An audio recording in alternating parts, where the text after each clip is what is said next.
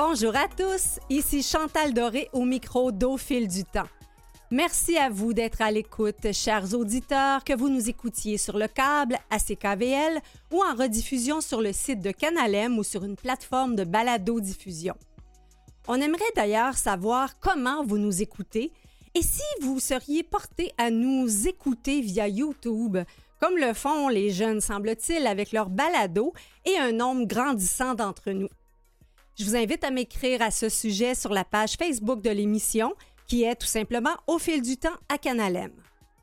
Pour cette 127e émission, nous vous proposons une discussion qui s'annonce émouvante avec le cinéaste Denis Desjardins.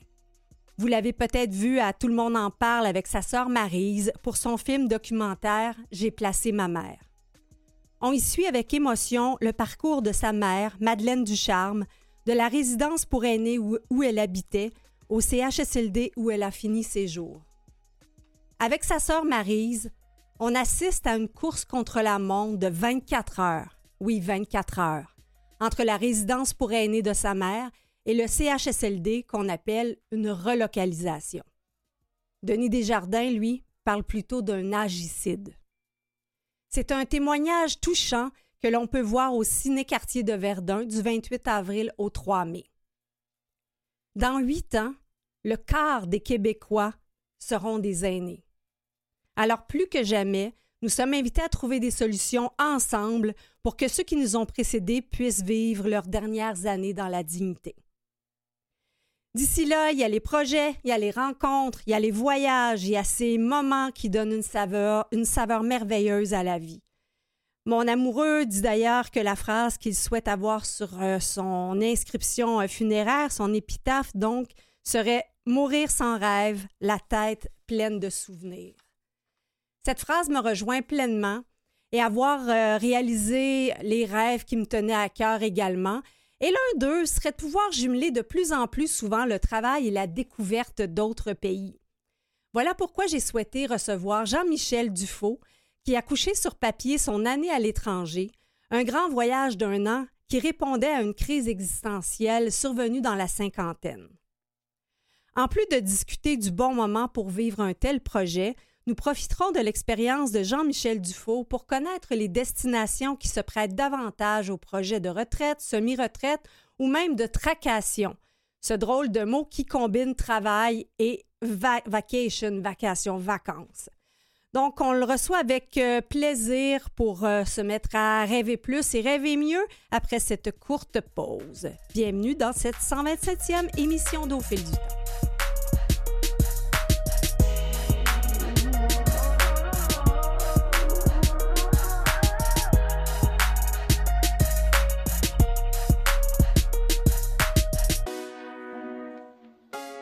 Sur le site avenue.ca de la FADOC, l'animateur, auteur et chroniqueur Jean-Michel Dufaux nous fait rêver à de merveilleuses destinations et nous fait réfléchir au passage du temps, en partageant notamment ses états d'âme sur sa crise de la cinquantaine qui l'a amené à passer un an à l'étranger. On est donc très heureux de le recevoir à Au fil du temps pour nous parler de cet ouvrage et euh, rêver ensemble. Bonjour Jean-Michel. Bonjour. C'est vraiment... Euh, de, lire votre ouvrage euh, m'a beaucoup euh, inspiré. Je suis ensuite allée sur Siège Hublot, votre site Internet, et des rêves, j'en ai fait jusqu'à la toute fin. bon, ben tant mieux, c'est ce qu'on veut. On veut, ouais, on veut inspirer, puis faire rêver, faire rêver, puis inspirer. Oui. Ben, c'est ça, on s'inscrit au fil du temps dans, dans une dans une formule qui touche entre autres euh, les étapes de la vie. Et souvent, les voyages font partie de, ces moments qui reviennent chaque année. Dans d'autres cas, ils peuvent être un, rite de passage. Et, j'ai l'impression qu'en lisant euh, cet ouvrage, Mon année à, l'étranger, ça l'a été peut-être euh, pour vous. Oui, parce que c'est ça. C'était plus qu'un c'était plus qu'un voyage. Hmm. Je voulais que ce soit plus qu'un voyage. Je voulais que une sorte de rupture, euh, une pause, partir pour mieux revenir. Mm. Euh, tu l'as dit un peu en intro, la, ouais, un genre de mini-crise de la cinquantaine, parce que euh, dans ma vie, les étapes ont toujours été assez faciles, sans trop poser de questions.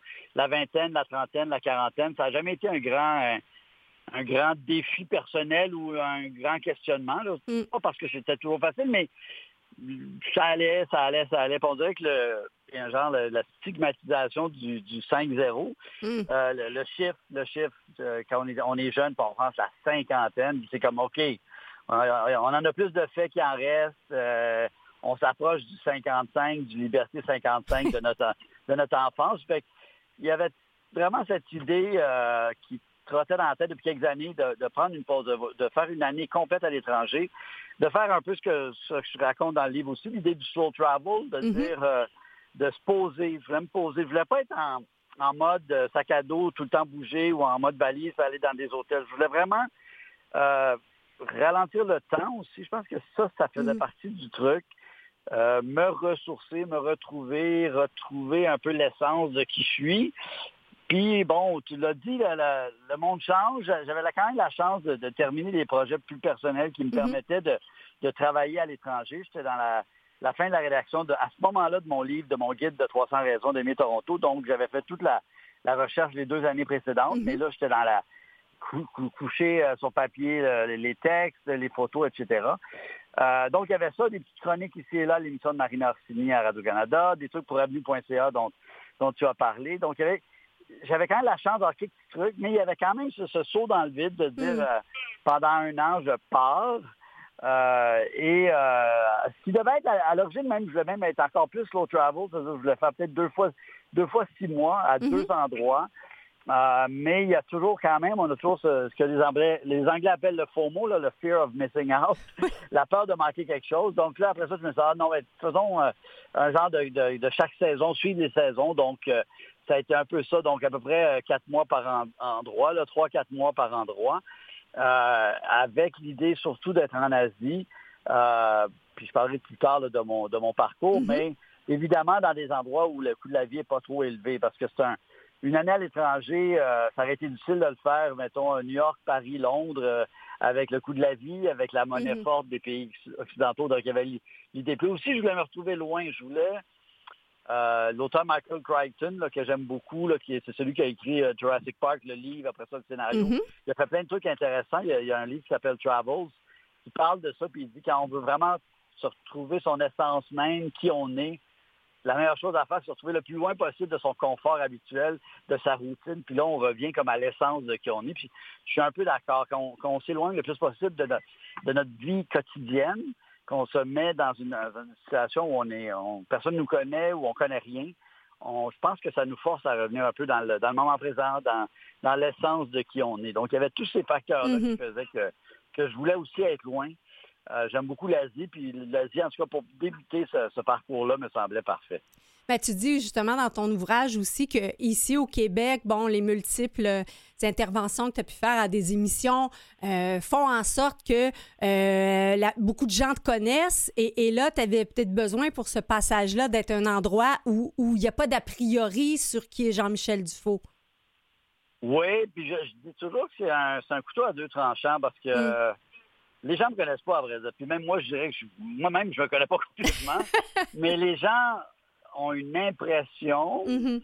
c'est-à-dire qu'ils connaissent l'image que j'ai de moi mm. sans me connaître, puis cette image peut être positive ou négative, mais est un a priori. Euh, complètement. Parce que même moi, des fois, mon image, j'aime pas mon image. C'est-à-dire? C'est-à-dire que je peux faire une émission ou un truc, puis je trouve que je sors pas bien. Ou mm. Mais ça me résume pas. Euh, mais des fois, les gens vont voir un truc, puis vont se résumer. Des fois, ça peut être très positif, des fois, ça peut être négatif. Mais il y, a souvent une a priori. C'est-à-dire que, ah oui, ça c'est le gars de. Mhm. Alors que ce que j'aime de la, du voyage, de la page blanche, c'est que quand tu rencontres des gens, tu es vraiment dans le ici et le maintenant et tu es complètement avec des gens qui n'ont aucune, aucune euh, idée préconçue sur qui tu es.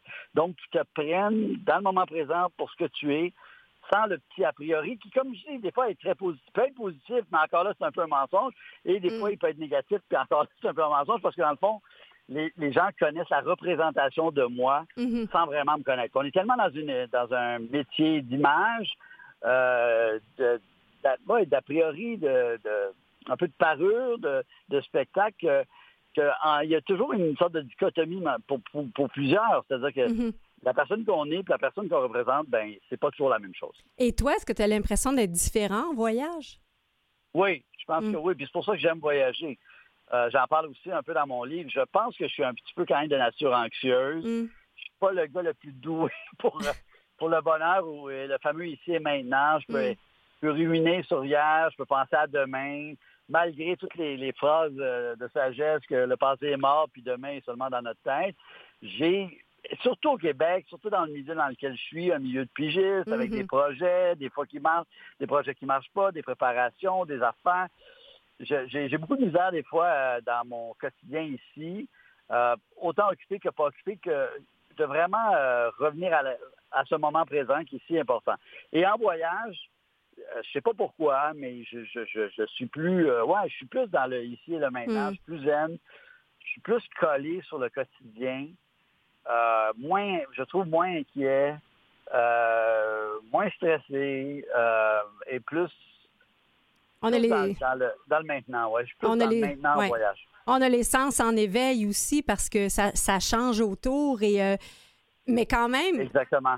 Euh, et, là, ce que j'ai compris, c'est que tu arrivé à une période où ça roulait peut-être pas autant que d'habitude. Donc, c'est sûr que ça peut être des inquiétudes de, beaucoup de personnes euh, qui sont dans la cinquantaine et qui voient que, le travail dans certains domaines commence à, à, aller moins vite, mais qui sont pas prêts du tout pour une retraite, là.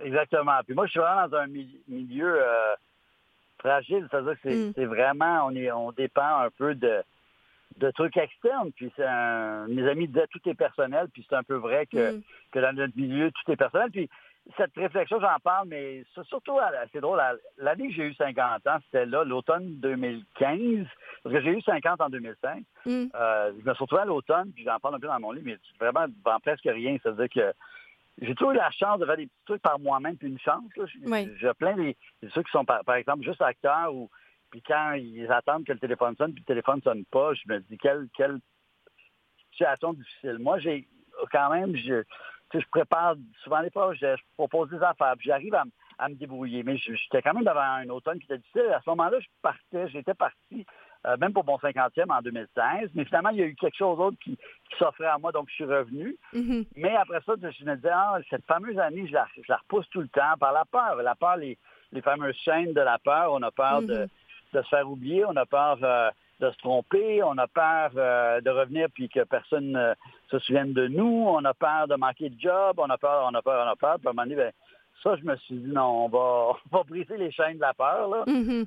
on va foncer. Euh, puis c'est ce que j'ai fait, puis je suis, vraiment content de l'avoir fait parce que ça, je pense que ça paraît plus une bonté. Comme je dis, il faut aussi que je sois conscient que j'ai un métier qui me permettait ça. C'est-à-dire les, bons et les moins bons côtés de mon milieu, c'est c'est certain que je suis pigiste, mais d'être pigiste, des fois, ça te permet aussi de dire, ben, je prends un break pendant un bout de temps, je reviens, puis après ça, c'est ça. Si quelqu'un vraiment une job à 9 à 5 avec peu de vacances par année, je comprends que c'est pas pour tout le monde. Mais moi, j'avais quelque chose qui me le permettait. Mm-hmm. Euh, et euh, à un moment donné, c'est ça, l'automne 2018, l'année 2018, je me suis dit, il faut que je le fasse. Il faut que je le fasse parce que je remets tout le temps ça. Puis je l'ai fait donc de, septembre 2018 à septembre 2019. Euh, et d'ailleurs, un assez bon timing considérant que quelques mois après, début 2020, ben, la planète se mettait au frein pendant deux, trois ans. Donc, euh, j'ai eu un bon, bon flair pour ça. Mais en même temps, ça, a dû aussi à nouveau affecter euh, tes, contrats? Absolument. Puis ce qui, a été dur, c'est le retour. C'est-à-dire mm. que ce qui est plat, c'est que ça a été comme un faux départ. Je suis revenu. Et les choses allaient vraiment bien à l'automne 2019. J'avais une belle année. J'avais mes collaborations avec Groupe Voyage Québec. J'ai vécu. J'avais, je faisais de la télé avec TVA Sport. J'avais, j'étais vraiment content de. Puis aussi, je me sentais, euh, comme je me sentais bien. J'étais content d'avoir fait, je me sentais mieux. Puis je me sentais prêt. J'en ai déjà parlé même dans un texte. Je considère la vie comme trois périodes au hockey. Puis là, mm-hmm. j'entends ma troisième période. J'ai ma mm-hmm. première, l'enfance, l'adolescence, la jeunesse. Après ça, la, deuxième, c'est ça, jusqu'à peut-être la cinquantaine. Mais après ça, on, commence à penser à, l'après. On veut travailler, mais on veut travailler un peu moins. On, on entend tout le monde qui parle, qui est un peu plus âgé que moi, ou euh, dans l'automne de leur vie, qui vont dire ben c'est un flash, la vie c'est un clignement d'œil.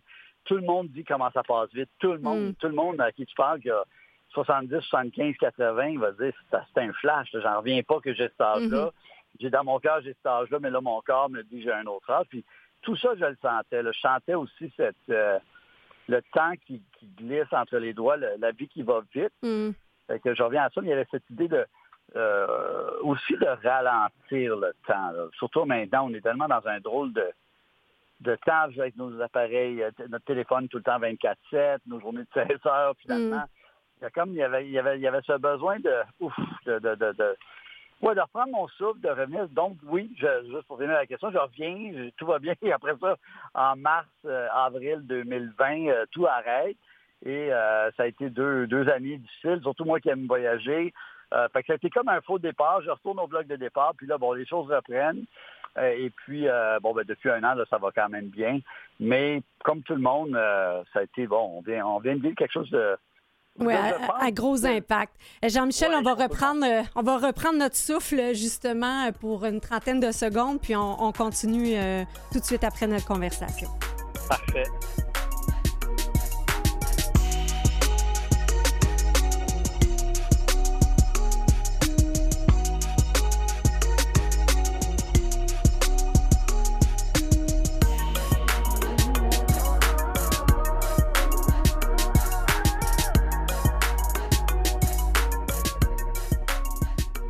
Sommes Au fil du temps avec Jean-Michel Dufault, dont j'ai beaucoup aimé son livre Mon année à l'étranger, paru aux éditions Parfum d'encre. Euh, Jean-Michel, on, parlait que ton métier t'avait un peu donné la liberté euh, de, de, ce voyage-là, mais qu'est-ce que tu observes chez les gens dans la cinquantaine, dans la soixantaine, qui ça fait longtemps qu'ils veulent faire ce type de voyage-là? Et qui, et le remettent, qui peut-être aussi sont pris avec la réflexion, oui, mais est-ce que je vais être en santé pour faire un aussi grand voyage? Bien, euh, c'est sûr qu'il faut, il y, a, euh, faut, il y a des gens qui n'aiment pas l'inconnu. Mm. Euh, puis je respecte ça. Puis il y a des gens qui n'aiment pas ce saut dans le vide que cette année, par exemple, à l'étranger, ou partir longtemps, demande. Et on est tous fait différemment. Puis moi, je, respecte complètement ça. Des gens qui n'aiment pas l'inconnu, que ça les, ça les mm-hmm. inquiète plus que ça les excite. Euh, moi, je sentais que, que malgré mes, mes J'étais plus fort. L'appel d'aller ailleurs était plus fort que l'appel de rester, mm. l'appel de la peur, puis tout ça. Mais pour ceux qui peuvent le faire, je pense que, tu sais, sans tomber dans les lieux communs, mais tu sais, on regrette, on regrette rarement ce qu'on a fait, mm. quand on a essayé, même si on est on s'est trompé, on, se lève, on tombe à terre, on se mhm. relève. On dit au moins j'ai essayé, je suis allé au bout de ça, puis euh, c'est pas la fin du monde, je suis encore vivant, puis ça n'a pas été ce que je pensais, mais au moins, il n'est pas dans ma tête. Il n'est pas comme cette idée de Ah, j'aurais donc dû, j'aurais donc dû, j'aurais donc dû. Je voulais pas ça aussi, le j'aurais donc dû. Je me mhm. suis dit, je vieillis. Euh, moi, j'ai perdu mon père en 2008. Euh, mhm. je vois la vie, puis ma mère a vieilli, ma mère a 81. Tu sais, je vois, je, je veux pas avoir de j'aurais donc dû. Tu sais, je, veux, je veux foncer, quitte à me tromper, mais je veux foncer. Puis une chose que je peux dire, par contre, c'est que je pense que ça, ça fait plus peur que, que, que dans le fond, c'est, ça veut dire que si on est bien organisé, on peut le faire de façon euh, pas très onéreuse, euh, mm-hmm. ça peut se faire de façon pas très chère. Euh, on est toujours quand même à deux vols de revenir ici, donc s'il y a vraiment une urgence, c'est possible. il y a moyen de s'arranger financièrement, comme je dis. Euh, je pense que ça paraît, je pense ça paraît plus euh, périlleux que ce l'est. Alors, aux gens qui, des fois, se posent la question, puis souvent, la plupart des gens qui l'ont fait, et rarement je connais des gens qui ont regretté de le faire. Puis, hmm. euh, il y a même, je ne sais pas si tu connais le journaliste Hugo Munier, qui, l'a fait quand, moi j'étais avec euh, j'étais en, Asie, il était lui en même temps, on s'est vu à Da Nang au Vietnam. Ben là, présentement, lui il est reparti en Amérique du Sud avec sa famille. Je pense que l'appel, c'était ça tentait de le faire, puis euh, avec sa famille, puis, puis je pense que ce que je dirais aux gens, c'est que si vous pensez le faire, faites-le. Mm-hmm. Si vous pouvez le faire, faites-le. Ça, parce que je pense que les, avantages euh, dépassent de, loin les inconvénients. dans le pire des scénarios, si vraiment ça ne se passe pas bien, vous êtes à deux vols de revenir ici. Et au moins, vous, vous aurez le sentiment que vous aurez essayé. Parce que ah je ne vais pas faire mes petites phrases clichés, mais c'est pire que Allons-y, Jean-Michel. c'est pire que de ne pas avoir réussi, c'est de ne pas avoir essayé. Absolument. Puis là, c'est un, ancien anxieux qui nous parle, c'est ça? voilà, exactement. Ben encore aussi. Ça, c'est un combat, un combat tous les jours. Euh, mais euh, c'est ça. Je pense que de, des fois, c'est juste le, petit push, c'est de dire euh, pourquoi pas, tu sais, la planète est grande, la, vie est un mystère. Mm. Si ça, si ça vous, ça vous tente, si vous pouvez, euh, mais vous hésitez, il y a le dernier petit tiens, la petite peur. Tu sais, c'est, en fait, il faut aussi se regarder. Pourquoi je ne le fais pas? Ceux qui veulent le faire, puis comme si mm-hmm. je pas pour tout le monde, mais ceux qui veulent le faire, pourquoi vous ne le faites pas? bon, il y a des bonnes raisons. Des fois, c'est quelqu'un, il y a la famille, il y a des mm-hmm. gens autour qui ont besoin de nous. Euh, des fois, c'est une question financière. Ça, je, question de travail, je respecte complètement ça. Et jamais je dirais, hey, euh, non, non, il n'y a pas. Non, non, ça, je comprends. Mm-hmm. et là, on s'en va dans, quand même dans une génération de, de, de boomers, de gens euh, qui ont du temps, qui ont un peu de moyens, mais il y a moyen de faire ces, longs voyages. Puis quand je parle de slow, travel, c'est pas obligé d'être un an, mais de partir, mettons, trois mois ou quatre mois, se louer un appartement quelque part, puis vivre comme un local dans un coût de la vie qui est beaucoup moins cher aussi. C'est drôle parce que là, je reviens du Vietnam encore une fois. Là, de, mm-hmm. je suis allé tourner la, nouvelle émission Tadam Vietnam qui, euh, je fais ma plug. Euh, oui, sur Évasion. Évasion le 19 juin, mais euh, on, était, on est quatre dans notre équipe, puis là-bas, on avait ce qu'on appelle une fixture, une productrice sur le terrain qui est vietnamienne, qui, qui nous aidait pour les, permis de sommet. La, la, gang du tournage, on était quatre, mais tout le monde n'en revenait pas comment c'était pas cher. On, le dit, on le dit, puis, aussi on oublie comment, et ça, je pense que c'est tu, le sais, la, vie est chère chez nous. Mm-hmm. La vie est chère au, Québec, au Canada maintenant. Tu sais, les restaurants, tu rajoutes le pourboire, tu rajoutes les taxes. Euh, le coût de la vie est cher ici. Puis là, tu te retrouves à, euh, autant en Thaïlande qu'au Vietnam, par exemple, puis tu peux vraiment manger pour 2-3 piastres. Euh, tu peux boire un truc pour une pièce, tu peux t'acheter une bouteille d'eau à 50 cents, tu peux te déplacer là, avec une, mobilette pour une ou deux pièces avec l'application Grab qui est l'équivalent du bar. Tu peux tu peux vraiment, vraiment vivre pas cher. Donc, euh, évidemment, en choisissant la, destination, c'est pour ça que dans, mon, périple, j'ai pris des destinations où, notre pouvoir d'achat était bon, parce que sinon, j'aurais financièrement pas pu euh, tenir la route, là, disons, aller en Europe ou surtout euh, aux États-Unis, par exemple. Qui, maintenant, moi, je considère que les États-Unis, c'est probablement mm-hmm. le pays le plus cher au monde.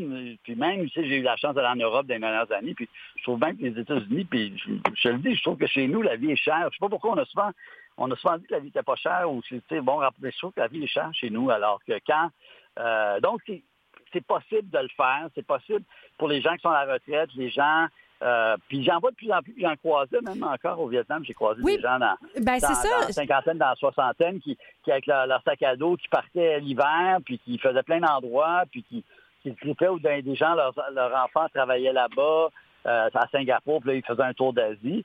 Mais j'en croise, puis j'en vois, puis ils ont, tellement l'air de, de, triper, comme on dit, d'être heureux de le faire. Puis, euh, puis ça se fait. C'est facile. C'est plus facile qu'on pense. Ce que je dirais, c'est que c'est plus facile qu'on pense.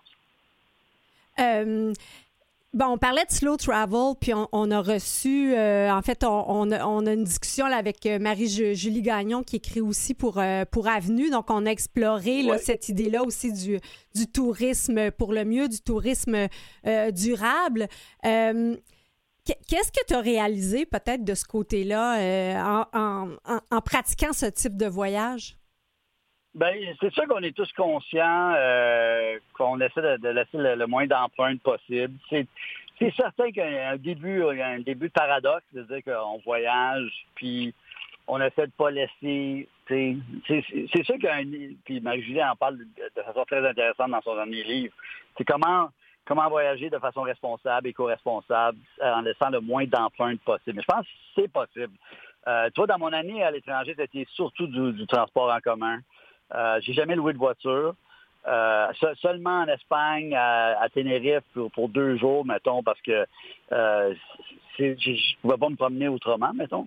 Mm-hmm. Mais sinon, c'était transport en commun, transport en commun, transport en commun, marché, marché, marché. des actions concrètes aussi, genre, qui peuvent se faire, que par exemple, on montrait dans le Tour de Taille, à tous les, dimanches à Krabi, euh, des expatriés autant que des, euh, des tailles. Tu peux nettoyer la plage. C'est une activité de deux heures. C'est sympathique. Tu rencontres plein de gens. Puis là, on donne euh, des sacs puis des, des, pinces pour ramasser tous les déchets sur la plage. Tout ça, ça garde actif. Ça aide à bien vieillir. non, puis exactement. Puis c'est très agréable et, tu rencontres des gens tu fais un beau geste, c'est très agréable. Puis aussi, ce qui est étonnant, c'est que quand tu regardes la plage au début, tu as l'impression qu'elle est bien correcte. Tu dis, hey, on trouve rien. Puis finalement, tu te rends compte les micro-particules de plastique, les, bouchons de, les bouchons de bouteilles. Puis au final, tu remplis deux énormes sacs de poubelle. à la fin, je me rappelle plus c'était quoi le poids des déchets, mais ça n'avait aucun sens. Mm. Donc, il y a des actions concrètes, il y a des actions euh, qu'on peut faire. Puis aussi, pour voir notre tu tu la compares à l'empreinte que tu as ici. Moi, ici, je vais le dire, j'ai une voiture. À l'étranger, je n'avais pas de voiture. Mm-hmm. Euh, donc, mon empreinte, elle était, je pense, euh, pas. En tout cas, elle n'était pas plus grande euh, sur place. Mais c'est sûr qu'il y a une. Il y a une, réflexion à ça, mais aussi ce que, j'aime, puis autant dans siège judo que dans cette année-là, c'est de ne pas aller dans des endroits trop, trop, trop touristiques, de me baser dans un endroit où, où, je, où c'est pas des endroits qui sont pollués par le surtourisme. Je pense qu'il y a des endroits maintenant qui a trop de monde. Et euh, surtout dans la haute saison. Puis il y a des, plein d'endroits dans le monde qui sont intéressants, des villes qu'on pourrait considérer de B, C ou D, mais qui sont intéressantes, qui ont beaucoup à offrir, puis qui sont contents de voir des touristes. Euh, et où l'équilibre, si vous allez là, vous n'allez pas déséquilibrer par le fait qu'il y a trop de touristes. Est-ce que tu aurais des, suggestions ben, pour les personnes plus âgées, les retraités ou même encore qui se prêteraient à un voyage intergénérationnel? Ben, moi, c'est sûr qu'au niveau coût de vie, là, par exemple, euh, l'Asie, c'est deux pays que je dirais d'emblée, autant le Vietnam que la Thaïlande. Puis dans ces deux pays, tu as des coins qui sont moins touristiques que des coins qui sont plus touristiques, mais il y a plein de coins qui sont moins touristiques. Euh, par exemple, en, au Vietnam, où je me suis posé, c'est Da Nang c'est vraiment pas une ville trop touristique. C'est pas loin de Hoi An, qui, elle, est très jolie, mais touristique. Ho Chi Minh Hanoï, c'est très beau, impressionnant, mais très pollué et beaucoup de monde, trop de monde. Euh, fait que je trouvais que l'empreinte, par exemple, à une ville comme Da Nang, qui est une ville de taille moyenne pour le, pour le Vietnam, c'est pas une, énorme ville, mais c'est pas une petite ville, je trouvais que c'était parfait. Euh, j'en parle dans mon livre aussi. Euh, au Mexique, mon choix s'est arrêté sur Mazatlan, qui est vraiment une mm-hmm. ville que que j'aime, mais qui est une vraie ville aussi. Moi, je voulais une ville, euh, c'est un ami américain qui disait c'est working city, c'est une ville où les gens travaillent. C'est une ville d'un demi-million d'habitants, mais qui n'est pas qui est pas trop touristique. Et c'est ça que j'aimais. Et les touristes qui y vont, c'est beaucoup des touristes mexicains. Mm-hmm. Donc, il y a une authenticité, il y a un bon rapport qualité-prix. Euh, c'est une ville qui est très belle au niveau de l'architecture coloniale parce que c'est une ville coloniale au bord de la mer, qui est pas souvent, qui arrive pas souvent parce que les villes coloniales sont à l'intérieur du pays pour être mieux protégées des envahisseurs et de la mer. Euh, donc, mes choix se sont arrêtés. Puis, tu vois, mon premier choix, c'était Chiang Mai, euh, qui est dans le nord. J'en parle un peu dans mon livre. Des fois, c'est mon seul petit Jean-Michel, on, va faire euh, une pause pour notre deuxième partie. On se revient, on revient tout de suite à la discussion. Parfait. Merci.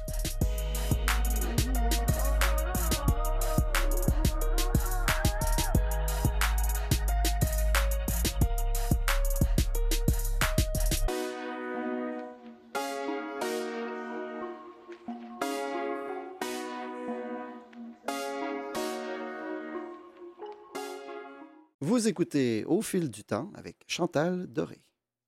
Nous sommes de retour avec Jean-Michel Dufault et son récit Mon année à l'étranger, paru aux éditions euh, Parfum d'encre. Euh, Jean-Michel, on parlait euh, tout juste avant de, tes suggestions, mais mettons là, je suis une, grand-maman, grand-parent et je voudrais faire un voyage, disons, pour les 15 ans de ma petite fille. Est-ce qu'on resterait toujours en Asie? ben, c'est sûr que c'est, que c'est loin. C'est sûr que c'est violent au niveau du voyage. On peut-être aller moins loin. Mais je trouve que c'est aussi une des raisons pourquoi dans, mon année à l'étranger, j'ai choisi le Mexique. Je mm-hmm. trouve que le Mexique euh, a tellement de coins. C'est tellement plus qu'un pays de juste d'hôtels et de plages. Euh, il y a des villes à l'intérieur du pays, euh, Puebla, Guanajuato, Guadalajara, qui sont formidables. Sur la côte où j'étais, Mazatlan, j'en parle souvent, mais c'est, je trouve, moins touristique qu'à Porto Vallarta ou à Acapulco. Mhm. C'est la côte ouest, fait que c'est des couchers de soleil de, fou. C'est un très bon rapport qualité-prix. Le peso, c'est à peu près à, 15-16 pour un dollar. La vie n'est pas trop cher, on mange très bien. Euh, moi, j'aime les Mexicains, j'aime ce, coin du Mexique. Euh, je trouve que le... Puis aussi, c'est un pays d'histoire, de tradition, de mhm. richesse. Euh, il y a des, comme des villes, euh, il y a une ville qui s'appelle Puebla, là, vous regarderez euh, sur Google. Oui, oui, j'ai vu, je suis allée à Chuburna, près de Progresso, il y a deux semaines. OK, ben puis tu sais, des fois, tu as l'impression, même dans, dans, dans, le vieux continent, il y, a de l'architecture baroque, par exemple, à mm-hmm. Puebla, tu as l'impression d'être en Espagne. donc, je suis fan. Moi, je trouve, trouve que présentement, comme je dis, j'ai des, j'ai des réserves par rapport aux États-Unis. Je suis allé Mhm. quelques fois. J'aime, c'est un pays que j'aimais avant beaucoup. J'aime encore, mais je trouve que le coût de la vie est très cher. Euh, j'étais à- au Texas et en Arizona au début de l'année.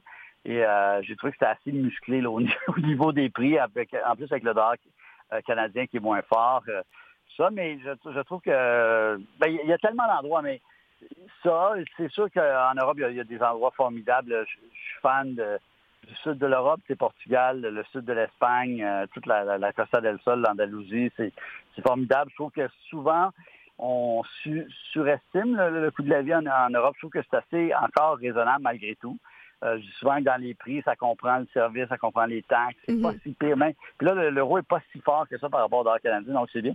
Puis si vous êtes vraiment aventurier, ben c'est sûr que l'Asie, c'est- c'est le- probablement le meilleur rapport qualité-prix. Aussi au niveau sécurité, c'est que c'est très Mhm. sécuritaire. Ben, c'est souvent, Oui, c'est souvent peut-être pour, pour les personnes âgées un critère, cette part-là de la Oui. sécurité. Et là, là je t'entends un peu parler euh, des États-Unis. Euh, ben, on voit qu'il y a certains courants euh, politiques qui peuvent être inquiétants. Donc, pour les snowbirds à l'écoute, est-ce qu'il y aurait d'autres endroits à explorer la- l'année prochaine?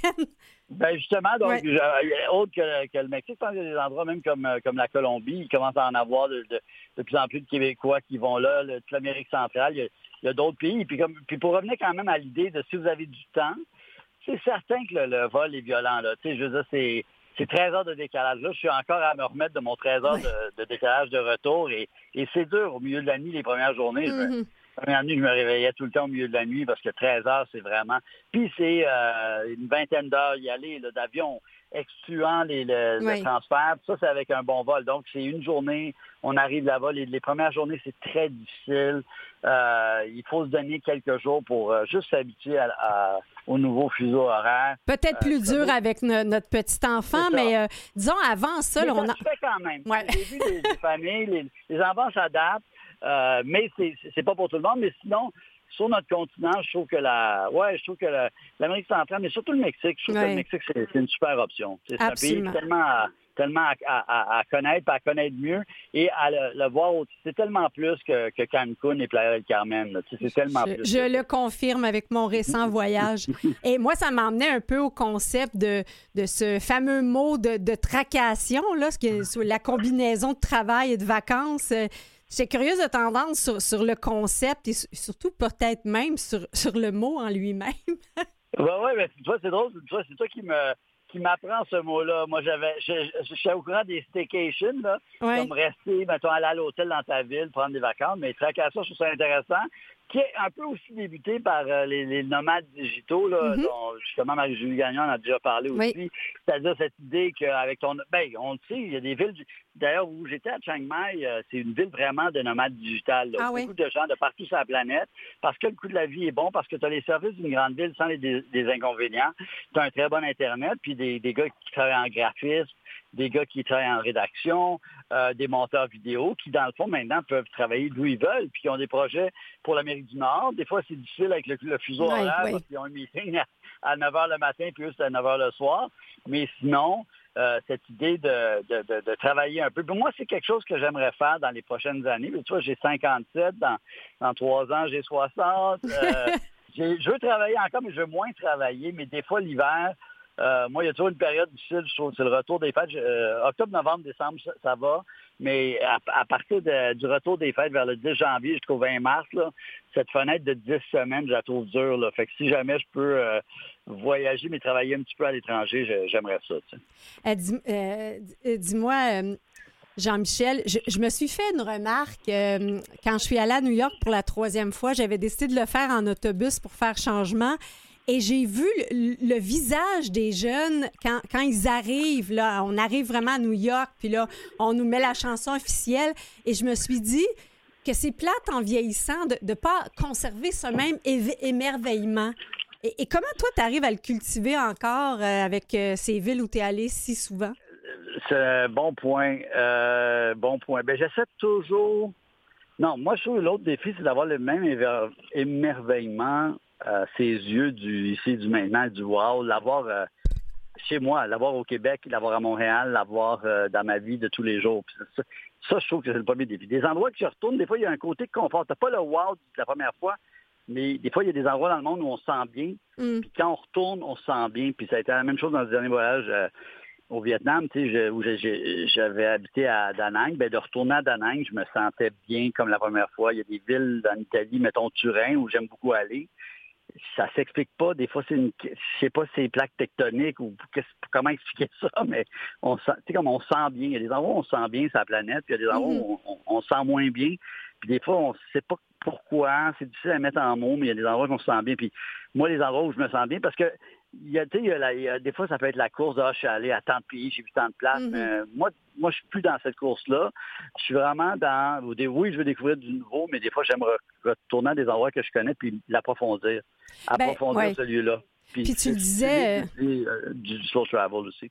Tu le disais aussi un, un peu plus tôt, il y a des gens, moi j'ai vu une dame dans un tout inclus, c'était son 60e séjour euh, au même endroit et moi j'ai de la difficulté à, com- à comprendre, mais est-ce que c'est une question de vieillissement ou c'est une question vraiment de personnalité d'après toi? Pour moi, c'est vraiment une question de personnalité. Mhm. on, on est vraiment différents. Il y a des gens qui, qui aiment, comme je dis, qui n'aiment pas la surprise. Mhm. qui n'aiment pas l'in- l'in- l'incertitude qui va avec le fait de découvrir un nouvel endroit. Est-ce que je vais aimer, est-ce que je ne vais pas aimer? Puis qui veulent le rassurer, puis je respecte ça aussi.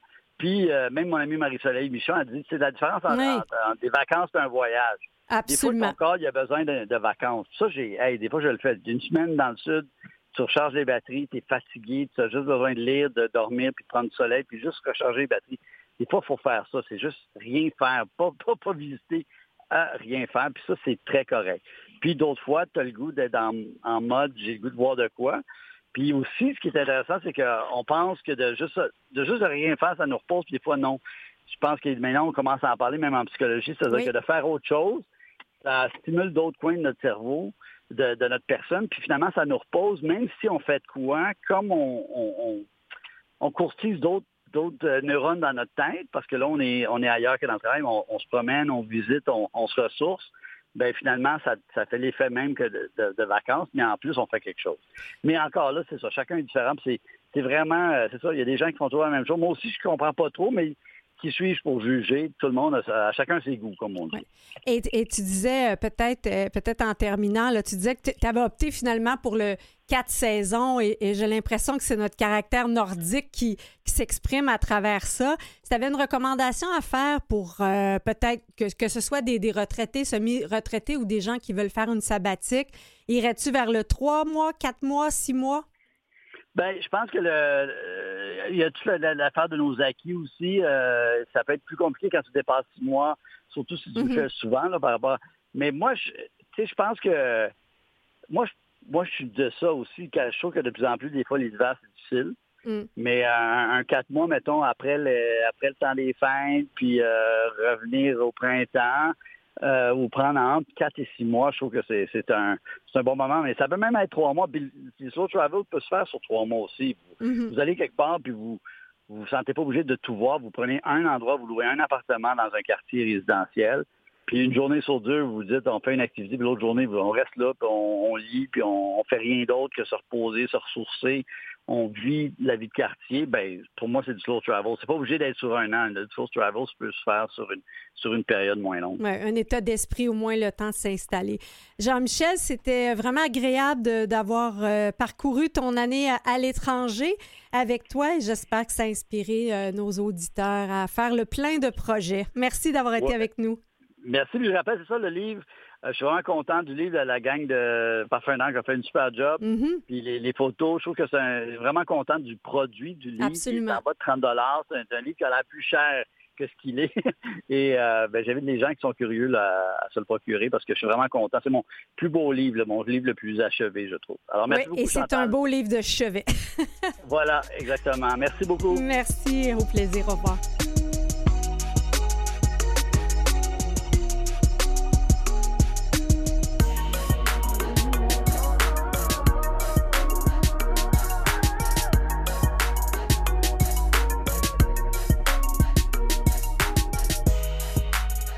Notre prochain invité m'a touché en plein cœur lors de son passage à Tout le monde en parle, où il a présenté son film documentaire J'ai placé ma mère.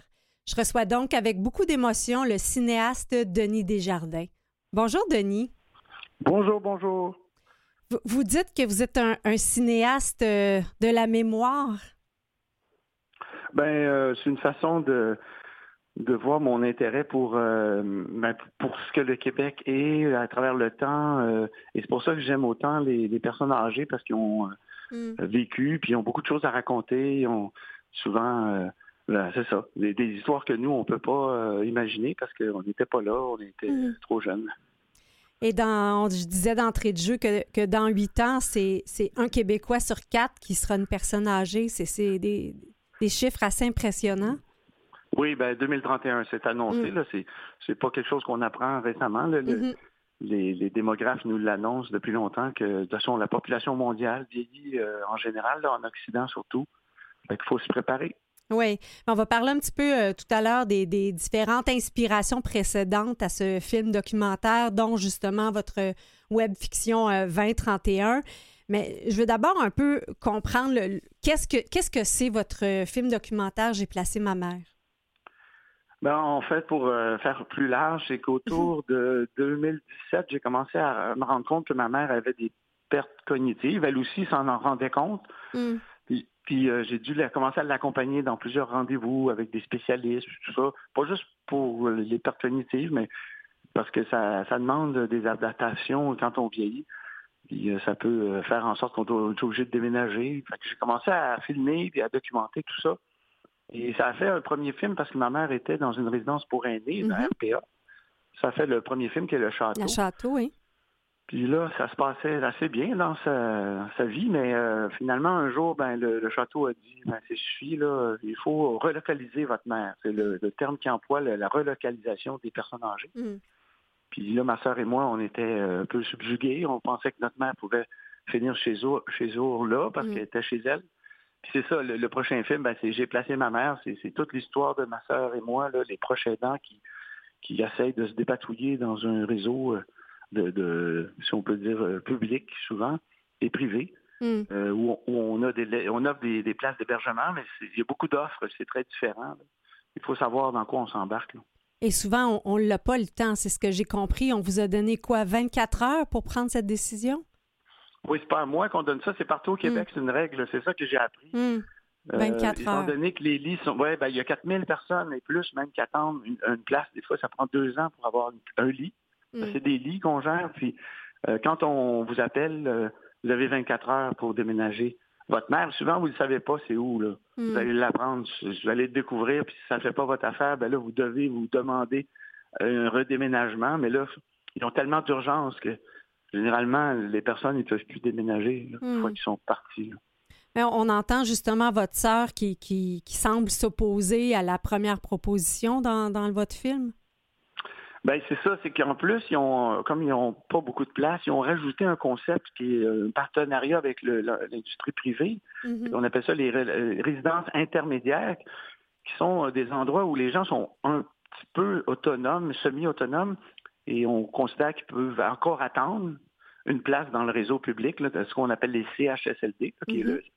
les centres de, soins de longue durée. Mm-hmm. C'est un peu de moyenne durée. C'est ça. Ben oui, longue durée, mais en même temps, la durée de vie dans un CHSLD est même pas de deux ans, 18 hmm. mois. Fait que c'est pas vraiment très long, mais... C'est un drôle de terme, hein, quand on y pense. Ben oui, parce qu'on dit que c'est pour toujours, mais c'est comme hérité d'un passé où, effectivement, les gens pouvaient rentrer plus jeunes, et dans ce temps-là, même ils conduisaient leur auto, il y avait un chalet, ils allaient au centre d'accueil, c'est un centre d'accueil. Oui, les hospices, on parlait de centre d'accueil, d'hospices, on... Oui, mais aujourd'hui, on a appelé ça CHSLD parce qu'on a un peu tout bureaucratisé. Il y a mm. les CLSC, il faut se retrouver dans tout ça, les RPA, les ARI. Fait que ma soeur et moi, on est devenus des demi-spécialistes parce que on a vieilli prématurément mm. avec notre mère. Vous, sentez que vous-même, vous-même, ça vous a fait vieillir? Ah, ben forcément, mm. de voir tout le, ben, là où on s'en va, tu te dis, mon Dieu, non seulement le Québec est pas prêt, mais c'est pas c'est pas Jojo là, ce qui nous réserve. C'est comme s'ils sont sont un peu débordés. Fait que là, mm. justement, les RI, là, où ma mère devait être envoyée, c'est vraiment un parking, là, en attendant. C'est beaucoup des cages à poules, pas gros. Euh, mm. C'était pas... Euh, tu dis, c'est triste, là, finir ses jours dans ces conditions-là. Oui, mais vous, vous dites même le mot agicide. Oui, ben à la fin, c'est que nous, en mm. plus, c'est rajouté la pandémie. Puis oui. Ils étaient vraiment débordés pendant la pandémie. Ils étaient débordés par ceux qui avaient la COVID, mais ma mère n'avait pas la COVID. C'est très malheureux pour eux, là. parce que quand il y avait la COVID, on dirait qu'ils savaient un petit peu quoi faire. Là. Mais ceux qui n'avaient pas la COVID, ils essayaient des, isoler, mais il manquait de temps. Ils s'occupaient de ceux qui avaient vraiment quelque chose, un virus. que je pense que le, le, fait qu'ils avaient fermé les portes aux proches aidants, hmm. le fait aussi qu'ils avaient fermé les portes du CHSLD pour que les gens ne pouvaient plus aller à l'urgence. Parce qu'on continue à être malade, même pendant une pandémie. C'est pas juste. C'est que moi-même, je ne l'ai jamais eu, moi, ce virus-là. Fait que ma mère, elle ne l'a pas eu. Hmm. Mais elle a fini par subir les conséquences de ça parce qu'il n'y avait plus personne pour s'occuper de, la nourrir, puis de la faire boire. Puis hmm. bon, je ne veux pas le savoir parce qu'en fait, je n'étais pas là, puis on n'avait pas le droit d'entrer. Moi, moi j'étais pris dehors avec ma caméra hmm. à m'inquiéter. Puis eux m'appelaient. Puis, on voyait bien aussi que c'était des équipes volantes là, qui changeaient, qui ne connaissaient pas ma mère. Euh, comme vous, puis vous vous le dites, toute l'affection que, vous portez à votre mère depuis que vous êtes tout petit, on le sent vraiment dans, dans le film, puis votre désarroi à votre soeur et vous de, de penser que votre mère ne sait pas, elle pense peut-être que vous l'avez abandonnée? Ben oui, comment savoir? Hmm. Parce qu'on a, pendant euh, toutes ces années-là, toujours eu un contact. Hmm. On a beau, puis ils me disent tout le temps, ah oui, mais vous savez que les pères cognitifs, ils s'en rendent pas compte. Je trouve que ça, a le dos large parce que hmm. euh, on est sensible, on est des petits humains sensibles. Fait que s'il n'y a plus personne qui vient, quelqu'un qui t'a vu toute ta vie, qui te tient la main, hmm. non seulement aussi sans les blâmer, mais les préposés, tout ça, ils étaient débordés. S'ils voyaient que ma mère était pas vraiment malade, ils s'occupaient des malades. que elle a été pas mal abandonnée, je pense. Oui. Ouais, ça fait ça fait beaucoup d'abandon dans, dans, notre système actuel et, et donc Qu'est-ce que vous vous souhaitiez comme cri du cœur, outre, outre votre récit personnel, mais adressé comme message euh, aux dirigeants? Parce que effectivement, là, euh, euh, on, s'en va dans une, dans une situation assez expansive à ce niveau-là. C'était quoi le cri du cœur que vous souhaitez dire, dire aux dirigeants?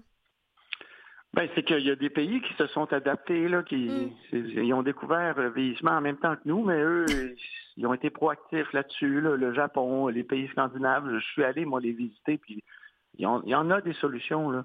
Qu'est-ce qu'ils font? Pas de Donnez-nous ben, des, exemples. Mm-hmm. ben, eux autres, de toute façon, euh, par exemple, les pays scandinaves, c'est complètement géré autrement. Mm. C'est géré par les municipalités. Et à 70 ans, il y a toujours une infirmière ou une super infirmière qui se présente chez vous pour voir, euh, vous, se présenter là, juste pour connaître dans sa ville euh, les gens selon leur perte d'autonomie, puis s'ils pensent avoir besoin d'aide, c'est un peu voici ma carte, et puis si vous voulez, je suis là. Mais nous, c'est pas ça. On attend que les gens se retrouvent à l'urgence. Puis en plus, on a tout mis dans un entonnoir où dès que parce que c'est souvent des chutes hein, qui amènent mmh, les gens à vieillir prématurément, c'est mmh tu te retrouves à l'urgence, puis à l'urgence, ils te disent tu peux pas retourner chez dans ta dans ta maison parce que tu n'es plus assez autonome. Mm. Fait que là, ils te montent à l'étage, puis c'est un espèce de cercle vicieux que là, à l'étage, t'attends, t'attends une place dans un endroit, tu sais pas où. Euh, puis c'est ça, euh, c'est pas comme ça du tout qui fonctionnent les autres pays. Ils ont beaucoup axé ça sur les soins à domicile. Mm-hmm. Nous, on a, il y a 7000 personnes qu'on appelle les auxiliaires qui vont à domicile au Québec, mais c'est seulement 7000 versus 60 000 dans les hôpitaux. Oui, ben on a reçu le, gériatre euh, social Stéphane Lemire qui, qui parlait justement de, de que, que, le budget du, ministère au niveau prévention n'était que de 5% seulement. Oui. Puis pour les soins à domicile, ben, mm-hmm. mm, puis encore là, on, a beaucoup, mais là, on s'en rend compte, là, c'est sûr que c'est ça mon cri du cœur. Mm-hmm. C'est que c'est beau l'hôpital, mais c'est que c'est pas que l'hôpital qui peut régler les problèmes du vieillissement de la population parce que c'est des gens qui se retrouvent avec des pertes d'autonomie. L'hôpital, des fois, est fait pour les, euh, on pourrait dire, les grandes opérations, mm-hmm. même des opérations au cerveau très avancées. On est vraiment bon. Mais pour, simplement, c'est des fois, c'est des pertes de mobilité. Là, ça prend des gens qui avec une marchette. Ou, il faut juste regarder autrement mm-hmm. la population qu'on a. C'est que nous, on a fait un système comme si on avait une population jeune. Oui.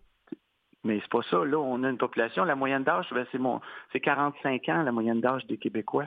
Actuellement. Puis là, ça s'en va. Ça. Ben, ça vous a d'ailleurs inspiré là, un, autre film documentaire, je crois, L'industrie de la vieillesse, où là, vous parlez plus du, privé, je crois? Ben, l'industrie de la vieillesse, c'était une réponse à ma propre angoisse, à celle hmm. de ma soeur, c'est-à-dire de ne pas connaître le, réseau parce que tout le monde est débordé, donc ils n'ont pas le temps de répondre correctement à vos questions. Fait que moi, je me suis dit, je vais les, euh, je vais aller un peu les rencontrer, ces gens-là, parce que c'est mon métier de faire des films. Et donc, j'ai voulu faire des capsules gratuites, d'ailleurs, sur des sujets qui vont toucher le vieillissement de la population. c'est ça, c'est gratuit, vous pouvez le trouver sur 2031.québec. Mm-hmm. Vous avez 11 capsules sur des sujets variés euh, qui vont toucher, euh, selon votre vieillissement, va, toucher votre famille, votre mère, votre père, votre grand-père. Puis vous dites que, bon, la, 2030.québec, qui est aussi une, web fiction, donc on, rentre dans un 2031, univers. Hein? Oui. Il ne faut pas oublier, ben, c'est ça, oui, excusez, 2031, parce que c'est la date que les démographes nous ont donnée, pour mm-hmm. dire que c'est là que, comme vous disiez tantôt, qu'un quart de la population sera considéré 65 euh, ans et plus. Mm-hmm. Ah, c'est presque demain. Ah bah oui, parce que c'est sûr que nous, on est dans un, énorme bateau, on, pourrait dire un bateau de croisière, c'est clair qu'on s'en va vers le vieillissement, mais on ne pourra pas le virer là, en dedans de quelques années. Il faut, c'est un peu comme l'environnement, il faut quand même déjà être réaliste puis dire qu'est-ce qu'on fait maintenant. Puis ce maintenant-là, ça prend deux, trois ans parce que les gouvernements regardent à court terme. Il faut falloir qu'il y ait une série de gouvernements qui pensent vraiment à ça. Hmm. Quand on entre dans cette web fiction-là, euh, je vois qu'on on, entre un peu dans, un, je vois ça, ça va, euh, système d'assistance virtuelle pour aînés. Euh, est-ce que c'est vraiment comme une fiction que vous avez inventée ou? À partir de la réalité, parce que même là, si on regarde récemment ce qu'on a vu au Québec avec la, la SAC, là, qui a mis mm-hmm. en ligne tout. je n'étais pas très loin de la vérité quand je mm. me suis dit qu'on aurait tellement plus de fonctionnaires pour répondre à nos besoins que les personnes âgées devront aller en ligne pour obtenir leur service et hmm. s'inscrire. C'est de plus en plus vers ça. On va être plus dans le sac-clic que le service à domicile. Oui, puis on, sait les, les dérapes là-dessus aussi euh, récemment. Bon. ben oui, on se dit, puis quand tu es âgé, t'es pas toujours à, hmm. En tout cas, il se passe tellement de choses dans ta vie. Euh, si tu n'as pas d'aide, tous ces spécialistes-là, les rendez-vous, euh, ça devient complexe. C'est très stressant. C'est pour ça qu'il faut, faut. Moi, on avait une belle invention au Québec qui s'appelait les CLSC, qui était dans mm. chaque quartier. Et ça, ça pouvait être offert avant l'urgence, ça pouvait être une porte d'entrée pour euh, quand tu as des petits problèmes, des pépins de vieillissement, ben, tu vas là, puis tu as des réponses. Il y aurait peut-être une super infirmière, là, pas besoin d'avoir un médecin partout. Là. Mais là, non, j'ai craint que ça s'en aille vers le, mm. toute la numérisation de, de vos dossiers, de vos données, puis il faudra réserver en ligne des rendez-vous, euh, puis attendre, puis attendre qu'on reçoive un, numéro. C'est ça le, jeu. C'est un jeu. J'ai fait ça sous la forme d'un jeu, mais qui est basé sur la réalité, parce que quand vous tombez dans le système, puis ça commence dans ce jeu-là par une chute, tout le monde peut chuter, hmm. peu importe l'âge. Hein.